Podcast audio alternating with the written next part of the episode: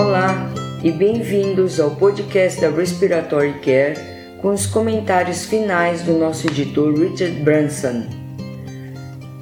Este podcast apresenta uma série de artigos avaliando o uso da tosse para auxiliar no tratamento de doenças pulmonares. Para começar, o artigo de escolha do editor é sobre uma avaliação de um dispositivo optoacústico para avaliar a posição do tubo endotraqueal em crianças. Vosco e colaboradores descreveram uma pequena coorte de indivíduos que necessitaram de intubação endotraqueal e de confirmação por raio-x.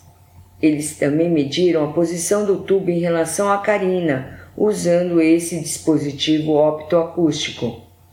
A precisão do sistema foi comparada com a determinação via raio-x. Os autores relatam que o sistema optoacústico foi comparável em precisão ao raio-x. Miller e outros contribuíram com o editorial que acompanha essa evidência à luz de outros métodos que não exigem tecnologia, como, por exemplo, medidas antropométricas que parecem ser igualmente precisas. Claramente, é um estudo que necessita de maiores comprovações.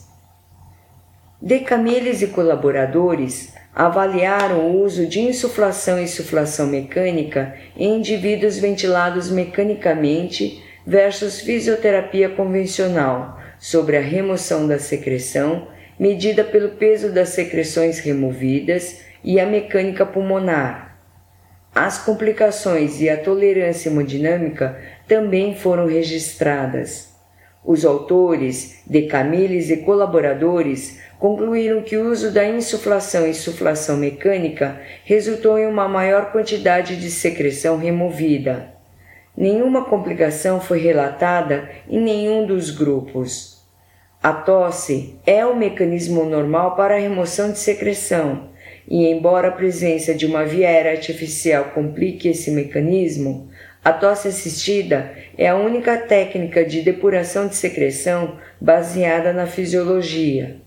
Em editorial anexo, Terzi e colaboradores opinam que a insuflação e insuflação mecânica deve ser utilizada com maior frequência, particularmente porque as inúmeras consequências associadas à aspiração endotraqueal estão bem descritas na literatura.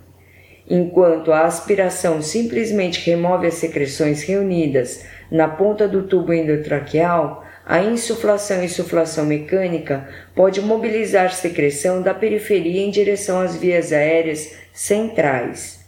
A importância da insuflação e insuflação mecânica e seu uso na ventilação invasiva e não invasiva está destacada nesta edição, assim como a necessidade de maiores investigações.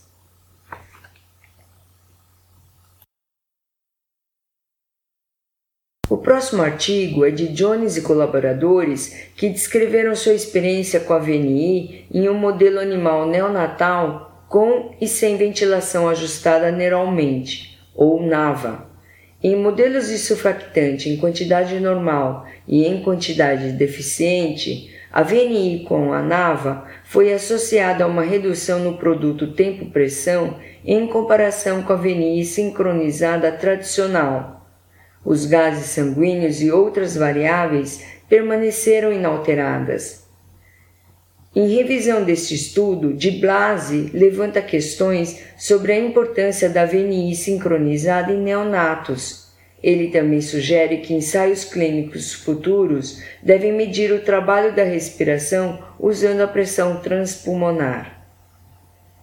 O trabalho seguinte é sobre reabilitação pulmonar, sendo um componente-chave do tratamento da DPOC, de Souza e colaboradores avaliaram a utilidade de um manual doméstico ilustrado para indivíduos em um programa de reabilitação de 12 semanas. Eles relatam que o uso do manual facilitou a manutenção da reabilitação pulmonar em comparação com o programa padrão. O trabalho seguinte é de Gulsen e Bullen, que avaliaram a presença de sintomas psicológicos em fumantes em comparação com os não fumantes em um estudo transversal.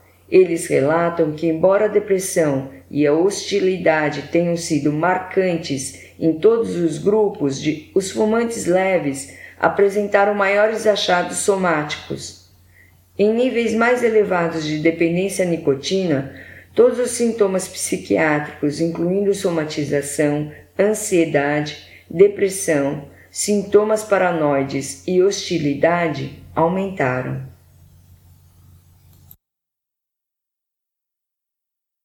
O próximo trabalho é de José e colaboradores que relataram que indivíduos com bronquiectasia têm atividade física reduzida na vida diária em comparação com controles em controles cruzados.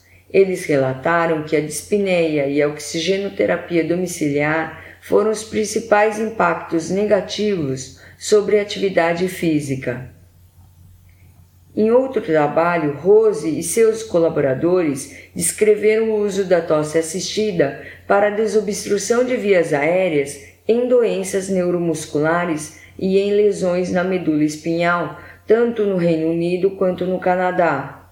Em uma pesquisa com uso de questionários, eles descobriram que a avaliação rotineira da eficácia da tosse foi relatada com maior frequência no Reino Unido do que no Canadá. O pico de fluxo da tosse foi o método mais frequente para avaliar a eficácia da tosse. Os autores também relatam questões relacionadas ao financiamento para a educação de equipamentos e de cuidadores, como impedimentos ao fornecimento de terapia de assistência à tosse. Kikuchi e colaboradores descreveram métodos para a mensuração do pico de fluxo da tosse em doença neuromuscular durante a tosse normal, com a insuflação e insuflação mecânica e com a tosse assistida manualmente associada à insuflação e insuflação mecânica. O pico de fluxo máximo da tosse foi resultante da tosse assistida manualmente combinada com a insuflação e insuflação mecânica. Além disso, o pico de fluxo da tosse mensurado por um medidor de pico de fluxo tendeu a subestimar o fluxo verdadeiro. O próximo trabalho é de Kahn e colaboradores que descreveram o ensino de técnicas de aumento da tosse para pais e para cuidadores de crianças com doença neuromuscular.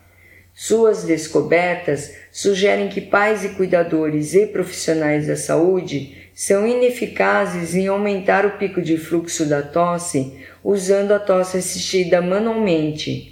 Isso pode representar uma limitação da tosse assistida manualmente como terapia. Dupré e colegas fornecem um método para calcular a fração de oxigênio ofertada em um modelo pulmonar usando trocador de calor e umidade.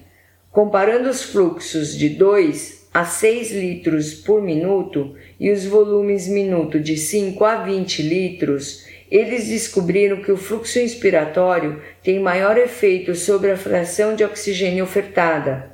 Esta fórmula previu com precisão a fração de oxigênio ofertada. E por fim, as revisões deste mês, de dezembro de 2018, da Respiratory Care incluem uma descrição das experiências do paciente enquanto aguarda o transplante de pulmão, uma meta-análise do resultado de indivíduos com tuberculose internados na UTI e o impacto do oxigênio nasal de alto fluxo em indivíduos imunocomprometidos e criticamente doentes. Além disso, Urner e colaboradores descrevem cuidados de suporte de pacientes ventilados mecanicamente com base na palestra IGAN 2017, realizada no Congresso da American Association for Respiratory Care. Sua revisão descreve os principais componentes do tratamento de suporte baseado em evidências de pacientes ventilados mecanicamente além dos ajustes de ventilação. Desejamos a todos vocês um Feliz Natal e um 2019 muito próspero.